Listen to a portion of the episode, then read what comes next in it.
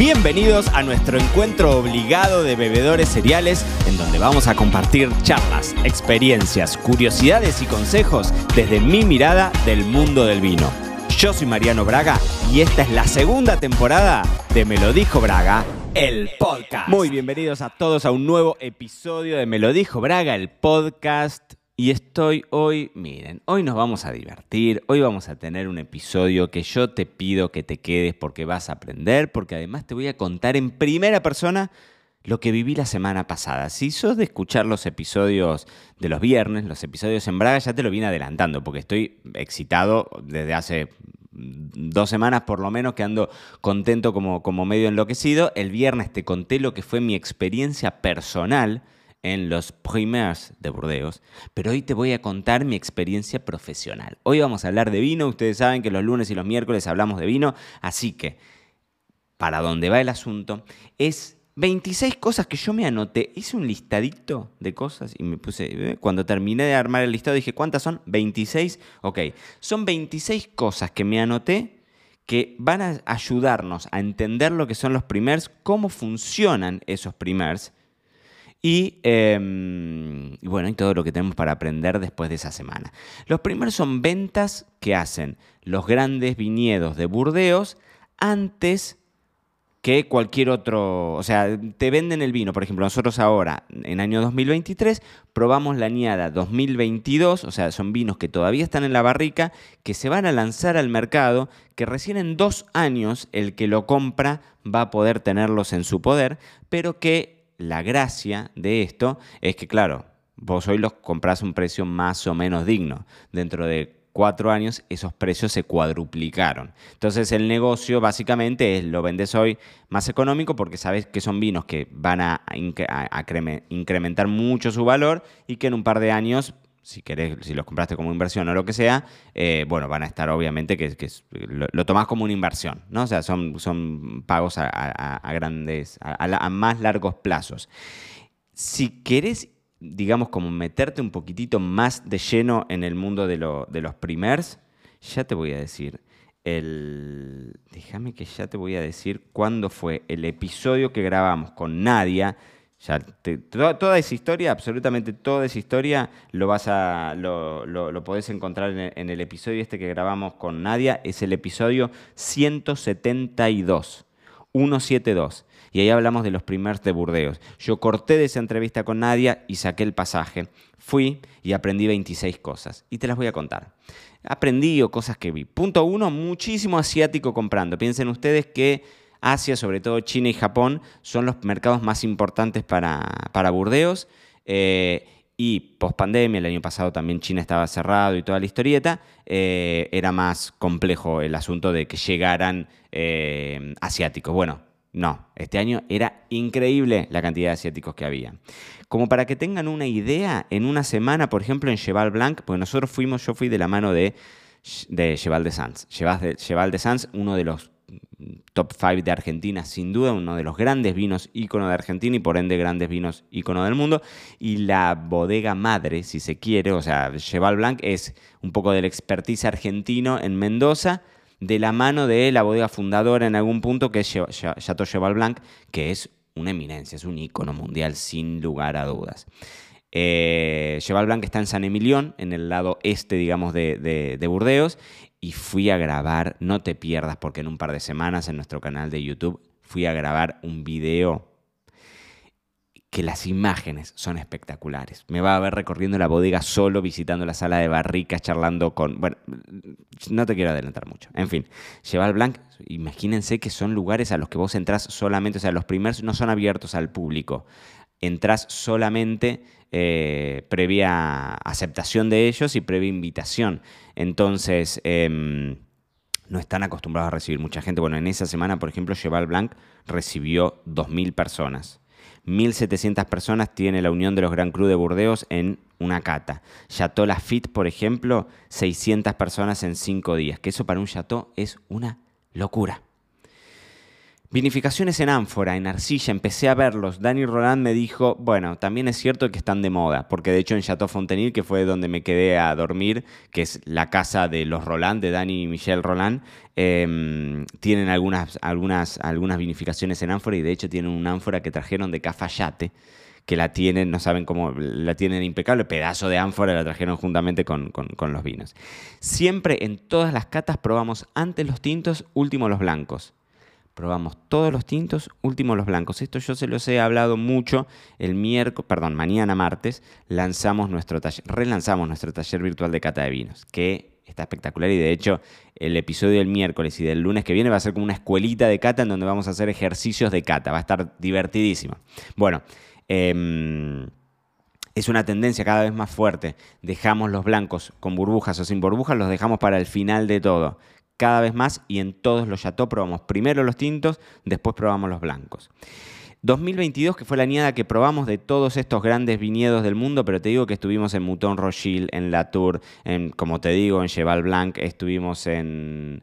Eh, estuvimos en tantos, en tanta, en, en, en, Evangile, en La Conseillant, en Chateau Figeac, en, en Nenan, en Egli Cliné, en Palmer, en, estuvimos en Cos de Estornel, estuvimos en, en, en íconos, ¿no? En íconos de la, de, de, la enología. Fueron en total unas 31 o 32 bodegas y yo ya después perdí la cuenta, pero habremos probado unos por lo menos 250 vinos seguramente. Entonces te decía, 2022 fue una añada histórica, sobre todo por lo extremo. Tuvieron, habían tenido tres olas de calor. El calor en las últimas añadas en Burdeos es como muy eh, sensible, digamos, porque la verdad es que todo el mundo habla del cambio climático en Burdeos justamente por esto, porque vienen con varias cosechas eh, en una zona que no están acostumbrados al calor extremo, pero fueron, fueron olas de calor, fueron heladas completamente fuera de tiempo. El clima fue muy extremo, la seca que había era tremendo. Entonces las bodegas en todas te decían que celebraban no solamente que la añada haya sido espectacular, sino sobre todo la supervivencia de la viña, porque había algunas bodegas que te decían, mira, este cuartel específico sufrió completamente, perdió todas las hojas, no hubo forma de rescatarlo. Y sin embargo, al final de la añada terminaron dando una cantidad digna de producción y de una calidad excepcional. De hecho, están hablando de que probablemente sea de las mejores añadas históricas que ha tenido Burdeos. ¿no? Todos descortan con, descorchan con el cortacápsulas de mierda, ese, perdón de la expresión. El cortacápsulas es ese chiquitito que descorcha con la primera, en, el primer gollete y no en el segundo gollete. Me, me indigné. Todos los chateaux descorchan con ese cortacápsula. Obviamente, yo te estoy tirando todas las datas que aprendí y demás. Me llevo cepillo de dientes. Entre cata y cata, no a veces entre cata y cata porque no lo puedes hacer porque son catas de 15 minutos entre una bodega y otra. Pensá que visité en tres días, porque fueron cinco días en total, pero tres días de visitas eh, pura y dura. En tres días visité 31 bodegas. Con lo cual es mucho porque las bodegas están una enfrente de la otra casi, pero tenés que tener mucho tiempo arriba del auto, ¿no? Entonces, entre, entre chateau y chateau vas con cepillo de diente, pasas al baño, te lavas porque si no los labios los dientes y las encías es dificilísimo poder seguir, eh, seguir con, la jornada.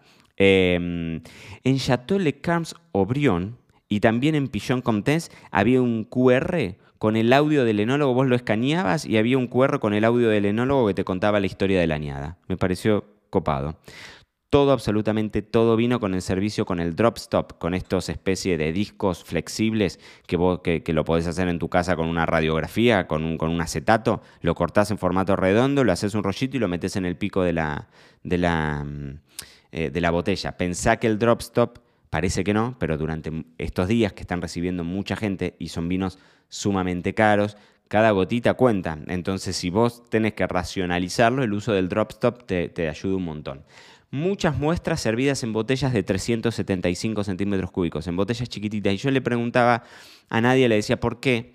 Y es porque la mayor parte, como íbamos en grupo, nosotros íbamos en un grupo de cinco, estaba Flor, mi mujer, estaba Nadia, mi coequiper y, la directora para las Américas de Banana Meneret, que fueron quienes nos organizaron, que es un negociante muy grande. Te vuelvo a decir, anda a escuchar ese episodio del podcast, que es espectacular.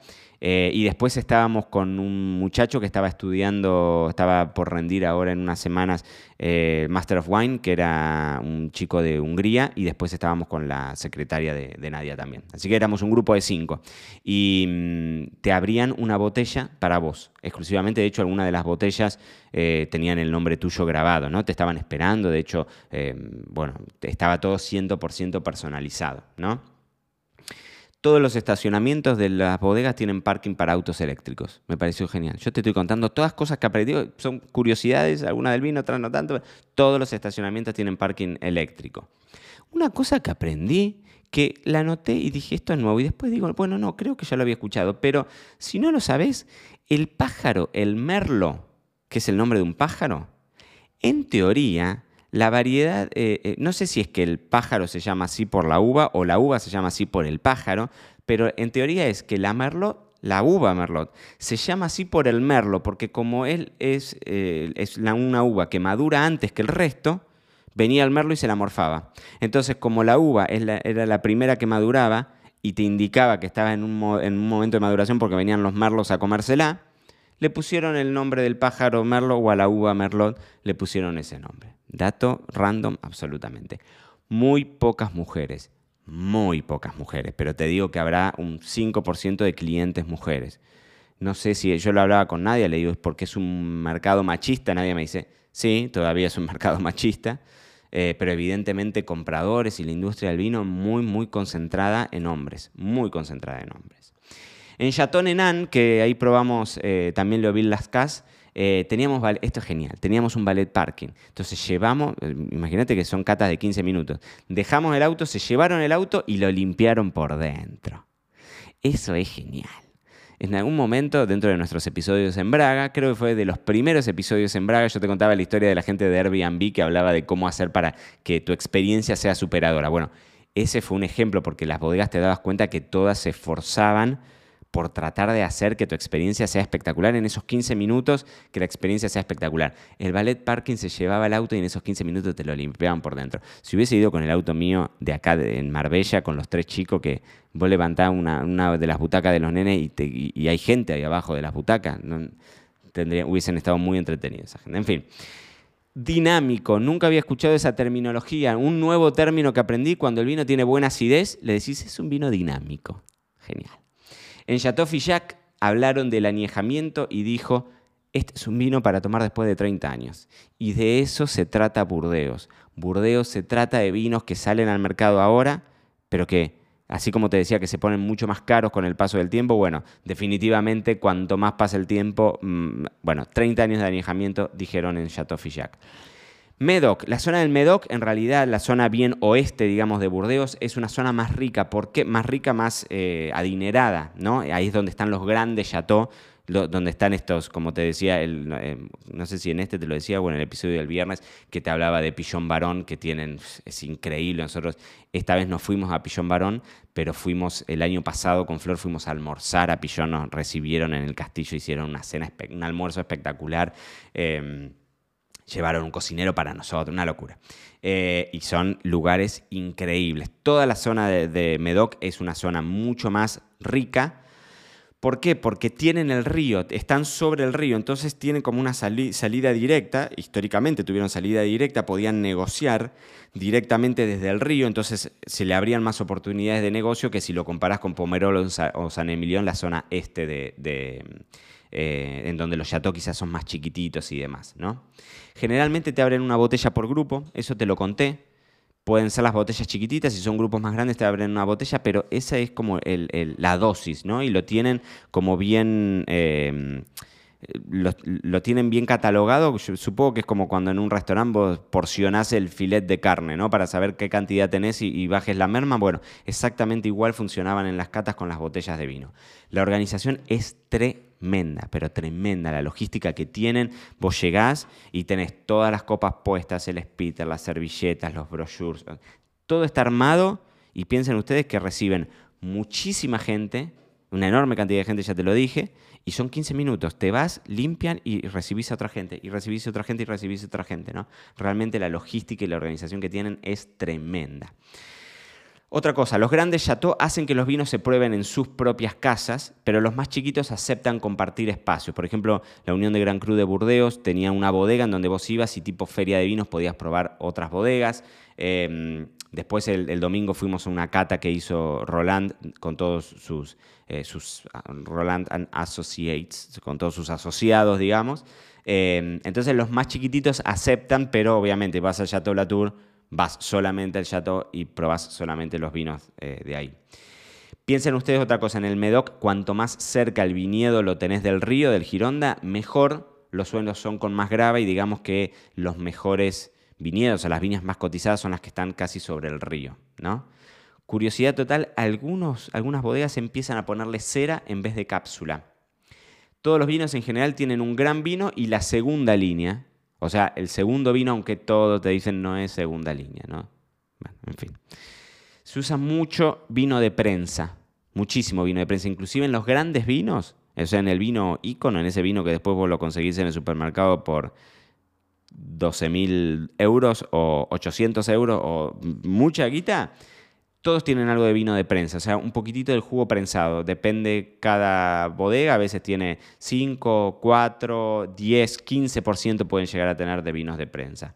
En Ponte, Ponte, Cané, Ponte Cané, lo debo estar pronunciando mal, en Ponte Cané, esto es genial. Escuchate esta porque me la guardé para el final porque es muy buena. Eh, después de una de las heladas, hicieron una infusión de manzanilla y se la esparcieron por el viñedo como si fuese un bálsamo para desestresar a las viñas. Escuchaste lo que te dije, es genial. En Pontecan ellos son mm, biodinámicos, ¿no? Entonces, bueno, todo el tema de la manzanilla y demás eh, se usa mucho como tratamiento en el viñedo. Pero me dio gracia porque el concepto fue desestresamos a las viñas. La viña, después de una helada, está estresada, hago una infusión de manzanilla y se la esparzo por el viñedo como si fuese un bálsamo. Me encantó, maravilloso, genial muchísimo gasto, el último, el, 26, el punto 26 que tengo para contarte, muchísimo gasto en material promocional, muchísimo dinero, no saben, tengo acá justamente mientras estoy grabando, los estoy mirando ahora, eh, folletería de una calidad, pero el dineral que se deben que deben gastar, que deben invertir, evidentemente. Pero después vais a sus redes sociales y yo como, eh, como director de mi agencia de marketing digital, ves las redes sociales y decís, bueno, podrían repartir un poquitito y poner un poco de presupuesto en las redes sociales. ¿Por qué? Porque evidentemente son bodegas que tienen un, un mercado sumamente clásico que todavía les cuesta abrirse. En solamente una bodega que te decía que tenían esto de que habían reemplazado la cápsula por el... Por el Em, por, por, el, por, el, sello de goma, por la parte de, por el lacre de arriba, eh, sino en general son realmente muy clásicas y las ves también en su forma de comunicarse eh, y en la forma de emitir material promocional, entras a las redes sociales de las grandes bodegas, de los grandes chateaux, y hay algunas que ni siquiera tienen y las que tienen tienen poca calidad de fotos y demás. Pero en fin, la verdad es que fue una semana increíble. Si querés que te cuente más de esto, volvé al episodio del viernes, porque en el episodio del viernes te desnudo todo, punto por punto, las curiosidades y experiencias y mis sensaciones de las cosas que vi, de la gente con la que compartí, de las cosas que aprendí fuera del vino que me parece que es tan interesante como las cosas dentro del vino. Así que andate al episodio eh, en Bragas del 189, el que grabamos el viernes pasado, porque la verdad es que vale muchísimo la pena. Así que bueno, espero que lo hayan seguido ahí por las redes. Escribí también una nota en marianobrava.com. Te dije que ahora sale una cata de Cheval de Sanz 2019 y Cheval Blanc 2019 en los viñedos de Chateau Cheval Blanc ese contenido es una cosa maravillosa, ese video va a estar espectacular, así que en, Mariano Braga OK, dentro de YouTube, vos buscás Mariano Braga OK, si no me seguís en YouTube, seguime porque ese video va a ser una cosa descomunal.